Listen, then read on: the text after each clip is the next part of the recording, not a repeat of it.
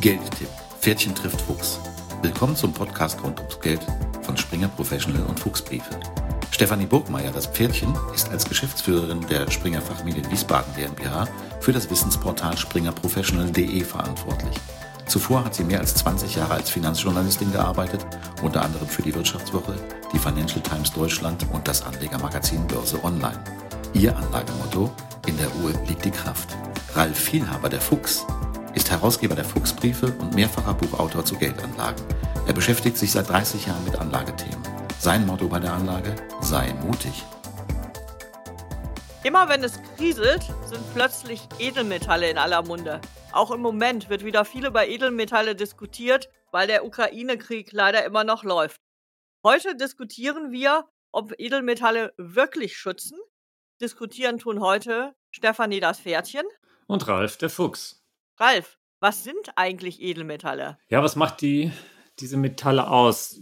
Zunächst mal, die haben eine geringe Härte. Das heißt, die brechen nicht unter Druck, lassen sich gut verformen und vor allem, die setzen keinen Rost an. Deswegen werden sie auch so gern zur Schmuckherstellung verwendet.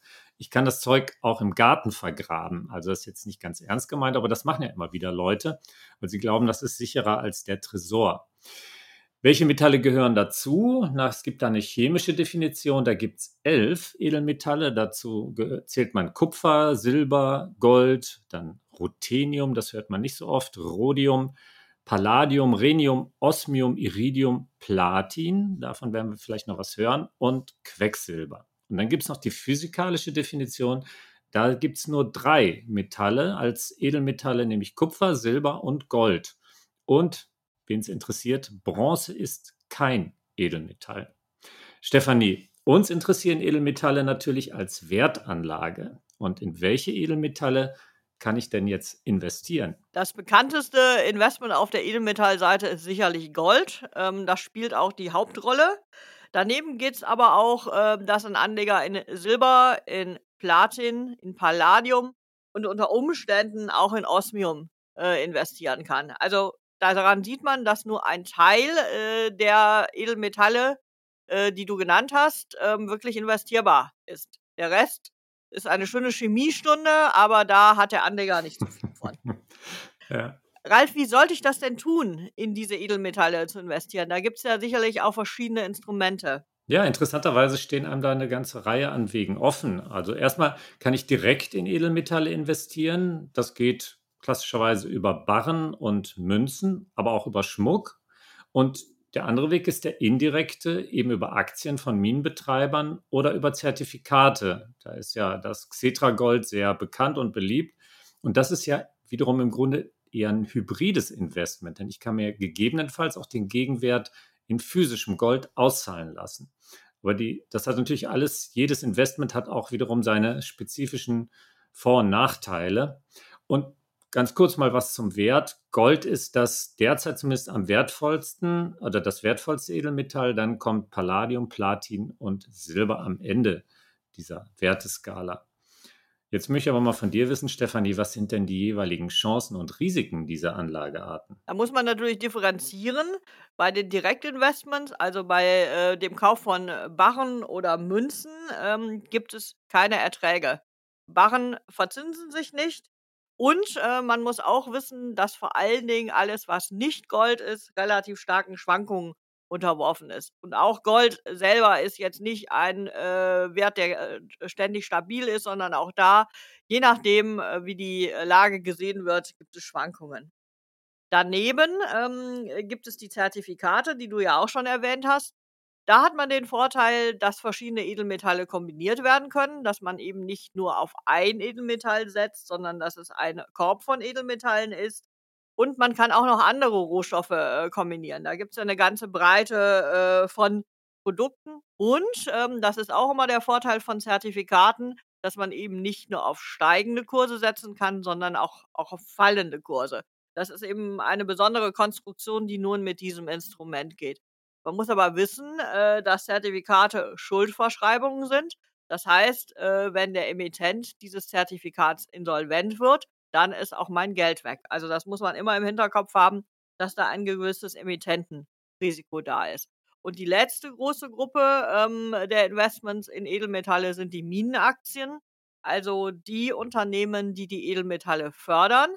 Ähm, man kann da äh, grob sagen, dass die meisten dieser Unternehmen eher Small Cap sind, also eher kleinere Unternehmen in der globalen äh, Betrachtung und dass sie in der Vergangenheit relativ unter Beschuss geraten sind, vor allem die, die Goldminenbetreiber, weil Gold ist einfach ein schmutziges Geschäft. Also es ist sehr umweltschädlich, dieses Gold aus dem Boden zu holen ähm, und dieses Gold dann zu säubern und so weiter. Äh, deshalb ähm, sehe ich da so ein bisschen eine Gefahr, dass das negativ betrachtet wird und dass diese Aktien durch den stärkeren Nachhaltigkeitstrend einen Abschlag erhalten. Hm. Ralf, kommen wir mal zurück zu den Direktinvestments. Äh, was treibt denn da die Kurse?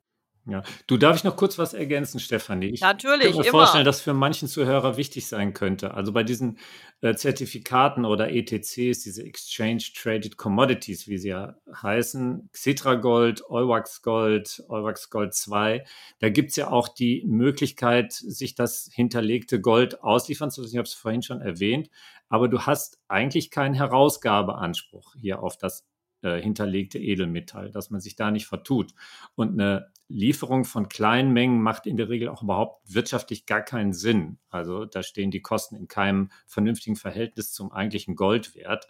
Und was man auch noch sagen sollte vielleicht, ist, dass ähm, ähm, investierte Geld, also anders als bei ETFs, eben kein Sondervermögen darstellt. Du hast gerade schon gesagt, ich denke, das kann man gar nicht deutlich genug betonen. Das heißt, im Zweifel ist die Kohle weg.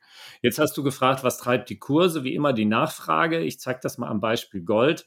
Äh, da sind die wichtigsten Preistreiber interessanterweise die privaten, also die privaten Nachfrager vor allem aus asiatischen Ländern, speziell Indien und China, bevölkerungsstark, da wird Privatvermögen sehr gerne in Goldschmuck angelegt. Und mehr als die Hälfte vom, also des Goldes weltweit gehandelt, wurde 2021 durch die Schmuckbranche nachgefragt. Die Industrie hat beim Goldpreis einen recht geringen Einfluss, also im Gegensatz zu anderen Metallen. Ähm, und das sind, glaube ich, nur etwa 8 Prozent, das, ähm, was die Industrie da so nachfragt. Wichtiger Nachfrage sind aber die Notenbanken. 2021 haben die rund 11,5 Prozent ähm, vom Gold, vom gehandelten Gold nachgefragt und dann noch die Investoren zu Investmentzwecken wurden zuletzt rund 25 Prozent der weltweit nachgefragten Goldmenge verwendet.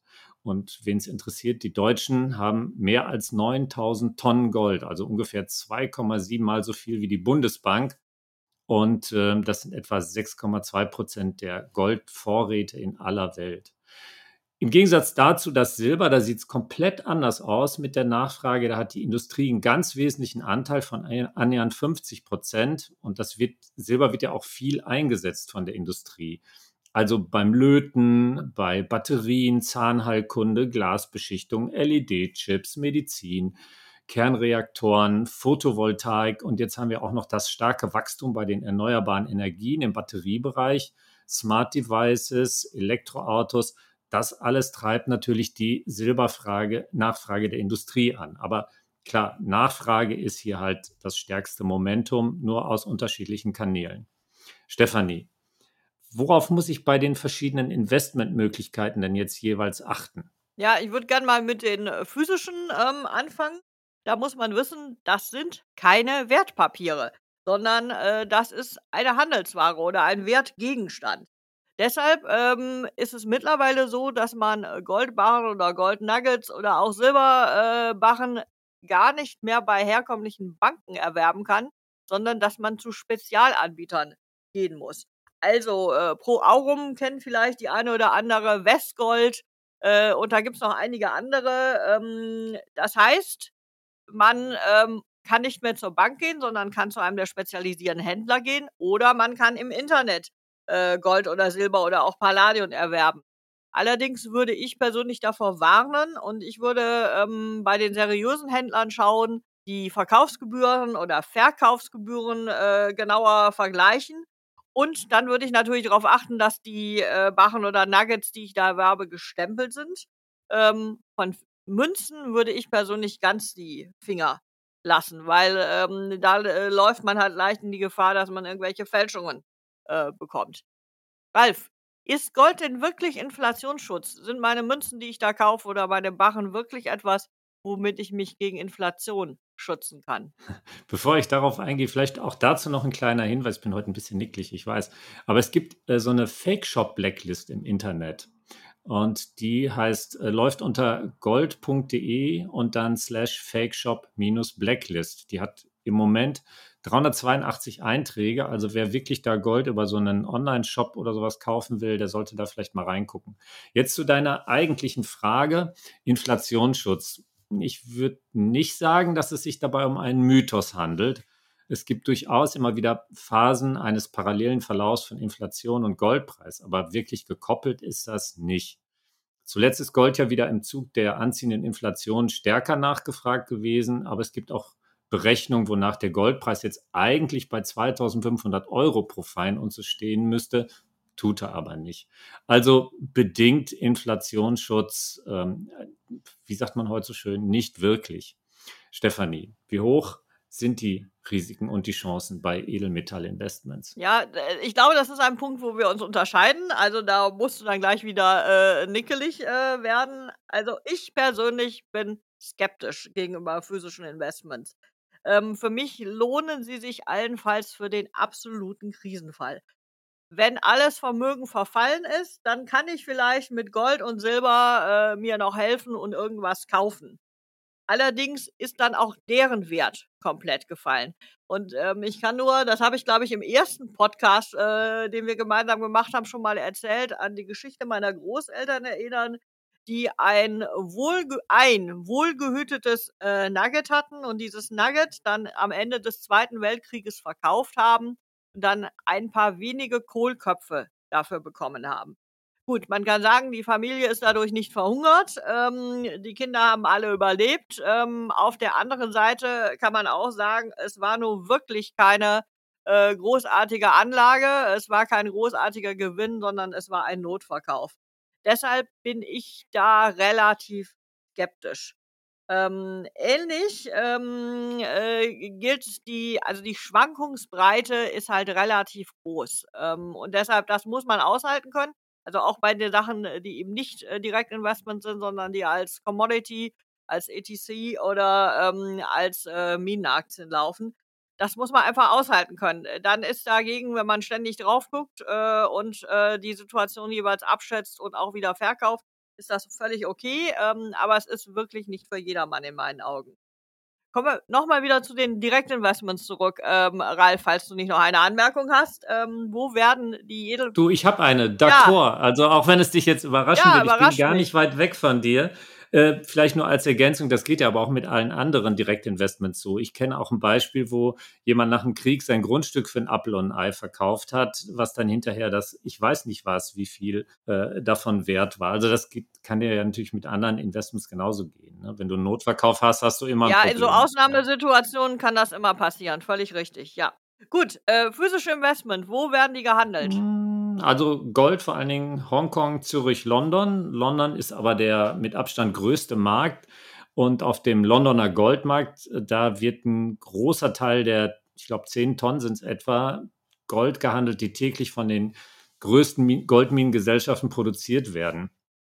Aber das äh, wirkliche Volumen des physischen Goldes, das in London gehandelt wird, das soll nach soweit ich das übersehe, fundierten Schätzungen die Menge der Goldbarren um das etwa vier- bis zehnfache überschreiten. Ähm, an diesem Goldmarkt kannst du übrigens als Privater eher nicht mithandeln. Diese, die Mitglieder dieses, des äh, London Bullion Market oder Bullion Market Association, die handeln ungerne Gold im Wert von unter 500.000 Dollar. Und äh, diese. Ah, da ein bisschen schwierig, ne? ja, müssen wir noch sparen. Ja, die meisten von diesen Good Delivery Goldbarren auf dem Londoner Markt, die sind etwa 400 Unzen schwer. Das sind roundabout 12,4 Kilo und das wären ja zu jetzigen Preisen, also jeder dieser Barren rund 700.000 Euro. Aber naja gut, äh, so viel dazu. Da kann man nicht unbedingt mithandeln. Da sollte man dann doch eher bei den üblichen Händlern dann sein Gold kaufen, wenn man es direkt erwerben will. Aber Stefanie, wie sieht es denn dann mit der steuerlichen Behandlung der Gewinne aus? Ja, bei den physischen Edelmetallen ähm, ist das eine Sondersituation. Also Edelmetalle, wie schon gerade gesagt, sind eben eine Handelsware oder ein Wertgegenstand. Und deshalb müsste bei ihrem Kauf und Verkauf eigentlich Mehrwertsteuer anfallen. Äh, wenn man auf das Gold aber schaut, also insbesondere die Goldbarren, wenn die ein äh, international anerkanntes Gewicht haben und einen Feinheitsgrad ähm, von no, äh, 99,5 Prozent, dann sind sie in der EU mehrwertsteuerfrei. Wenn es sich um Gold Münzen handelt, dann äh, müssen noch weitere Kriterien erfüllt sein, damit keine Steuer anfällt. Ähm, das ist dann sowas wie, äh, dass das äh, die Münze mal als Zahlungsmittel gegolten hat, dass sie ähm, nicht vor dem 19. Jahrhundert äh, geprägt worden ist, noch ein paar weitere äh, Punkte. Also das muss man sich genau anschauen, wo man dann Mehrwertsteuer spart. Wichtig ist, dass bei Silber und den anderen Edelmetallen diese Ausnahmeregelung nicht gilt. Also die sind im ähm, An- und Verkauf mehrwertsteuerpflichtig. So, das ist der eine Teil der Steuerseite. Der zweite Teil der Steuerseite ist, wenn man Gewinn erzielt hat äh, mit dem Edelmetall, also wenn man es günstig gekauft hat, dann wieder verkauft und damit einen Gewinn erzielt hat, dann sind die Gewinne, die nach einem Jahr anfallen, äh, bis zu 600 Euro steuerfrei. Also man hat eine äh, Begrenzung von einem Jahr, das kennen wir auch aus dem ähm, äh, früheren Aktienhandel. Da gab es auch mal eine Haltefrist, wonach die ähm, äh, Gewinne äh, steuerfrei waren. Also bei Edelmetallen ist es so, wenn man nach zwölf Monaten einen Gewinn erzielt, dann sind sie bis 600 Euro steuerfrei. Wichtig ist, dass diese 600 Euro eine Freigrenze sind. Das heißt, äh, dass wenn man 601 Euro Gewinn erzielt, dass man dann den kompletten Gewinn versteuern muss. Also muss man immer ein bisschen darauf achten, äh, dass man eben diese 600 Euro nicht überschreitet, sondern dass man da drunter bleibt. Äh, dann kann man diese Gewinne steuerfrei einstreichen. Also das ist ein bisschen diffizil, aber ich glaube, wer sich sozusagen da mit beschäftigt, der kommt das auch gut hin. Ja, aber da muss man natürlich jetzt einfach technisch sagen, da musst du ein bisschen aufpassen. Da sollte man nicht zu hart am ja. Wind segeln, denn wenn sich der Kurs dann ändert, genau, also nicht den letzten einmal, Euro bist auf einmal, genau, genau, dann bist du drüber und dann Tat. hast du ein Problem. Ja, ja. Ralf, so wie, dich, wie ich dich kenne, hast du bestimmt in Edelmetalle investiert, oder? Yep. Ja. ja, ein bisschen Silber im ETC und ähm, auch was Gold. Also ich habe für mich so eine eine Spanne von 5 bis 10 Prozent der liquiden Investments festgelegt. Das habe ich vornehmlich in Xetra Gold, aber ich habe auch ein paar Sammlermünzen und ein bisschen was physisch. Und jetzt alle Räuber mal herhören, im Banktresor nicht zu Hause.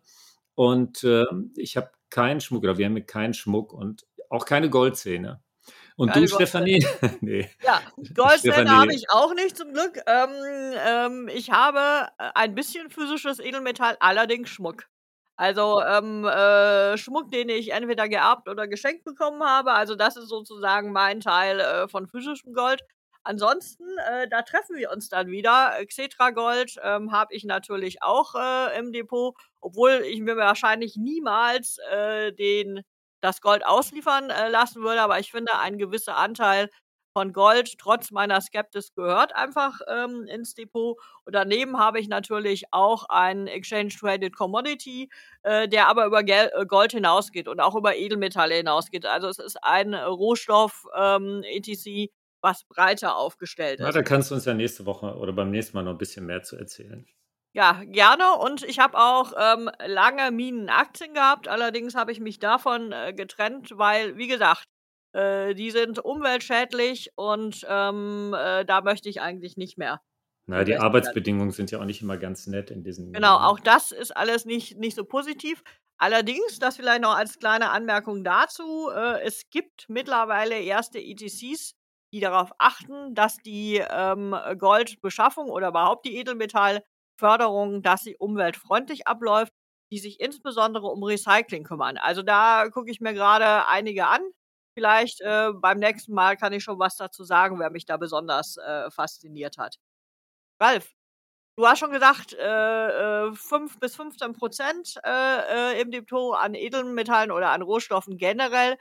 Welche Funktion erfüllen denn diese Rohstoffe in deinem Depot? Also für mich ist das ganz klar ein Versicherungsinstrument oder Investment. Du hast es ja auch schon angedeutet. Zinsen gibt es nicht. Damit habe ich auch keine Zinseszinseffekte. Ich bin also komplett auf die Wertentwicklung zurückgeworfen und die schwankt erheblich. Also Beispiel mal Anfang des Jahrtausends, ich weiß nicht, ob du dich daran erinnerst, da haben ja viele Notenbanken in einer konzertierten Aktion äh, Teile, zum Teil auch den gesamten Goldschatz verkauft und den Goldpreis kräftig unter Druck gesetzt. Der war mal, der ist gesunken bis auf 256 Dollar 2001. Und inzwischen sind die Notenbanken schon wieder Nettokäufer und Gold kostet 1925 Dollar, also etwa siebeneinhalb Mal so viel. Ähm, Gold ist für mich deswegen vor allem eine letzte Reserve. Ja, da komme ich immer und überall mit durch. Du hast gesagt, Notverkauf, Notverkauf, ja, das ist immer mies. Aber ich glaube einfach, wie viel Gold ich halte im Portfolio, das hängt eben auch von meinen persönlichen Risikoeinschätzungen ab. Folge ich dieser Überlegung, dann muss ich auch darauf achten, wie ich in Gold anlege, mit kleinen Stückelungen oder auch in anderen Edelmetallen natürlich. Aber Gold ist halt überall gesucht und werde ich überall los. Mit kleinen Stückelungen komme ich im Zweifel weiter. Und äh, etliche Anleger halten deswegen auch lieber Silber. Ne? Das heißt ja nicht umsonst das Gold des kleinen Mannes. Und die Minenaktien, die folgen ja eher dem Goldpreis, aber natürlich auch der Börse und sind für mich jetzt eher ein spekulatives, auf kürzere Sicht angelegtes Investment. Also Gold per se, gerade auch physisch, reine, reiner Versicherungscharakter. Stefanie, sollte ich Gold und Silber im Portfolio halten? Was sagst du? Und zu welchen Anteilen? Was ist da deine Meinung? Also, ähm, das wird dich jetzt vielleicht überraschen, aber, ähm, auch ich würde empfehlen, Edelmetalle im Depot zu halten oder generell Rohstoffe im Depot zu haben.